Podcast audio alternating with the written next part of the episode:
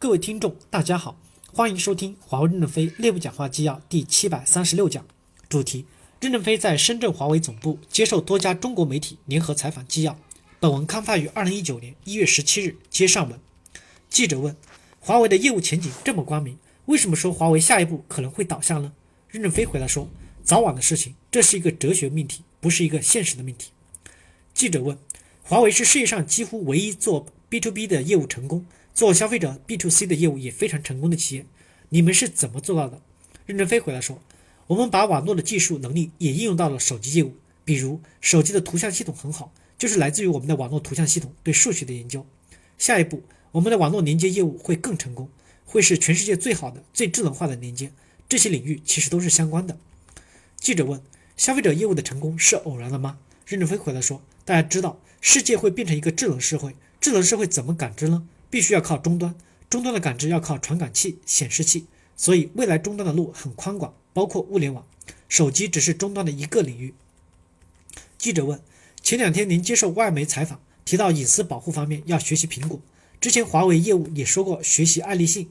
以华为目前的业务结构和体量，现在还有一个学习榜样吗？或者是说，您觉得华为现在应该怎么做？在大方向上有哪些需要去布局的？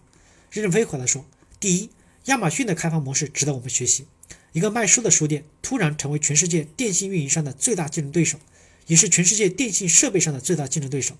第二，Google 也很厉害，大家也看到 Google 军团的作战方式。第三，微软也很厉害，怎么没有学习榜样呢？到处都是老师，到处都可以学习。记者问：现在的苹果也陷入了一个创新的困境，业绩、股市也在下滑，您怎么看？任正非回答说：苹果是一个伟大的公司。因为苹果推动了移动互联网的发展，使这个社会发生了天翻地覆的结构性的改变。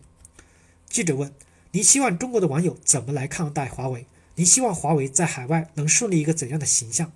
任正非回答说：“我觉得呢，就是网友要更多的宽容心。大家也看到，有些科学家因为发布了一些不同的科学见解，然后被网友们骂得狗血淋头。科学家就像哥白尼一样，日心说在当时就是胡说八道，人还敢跟神做斗争。”你比神还伟大了吗？那我们就要宽容一下今天的哥白尼，这样我们的国家将来才会有新东西。科学家会提出很多的新东西，可能是莫名其妙的、千奇百怪的想法，我们要宽容他。记者问任总：“您是军队出身的背景，我们了解到您也是一名党员，这样的身份对于您作为一个大型跨国企业的掌门人来说，是一种财富还是一种负担？”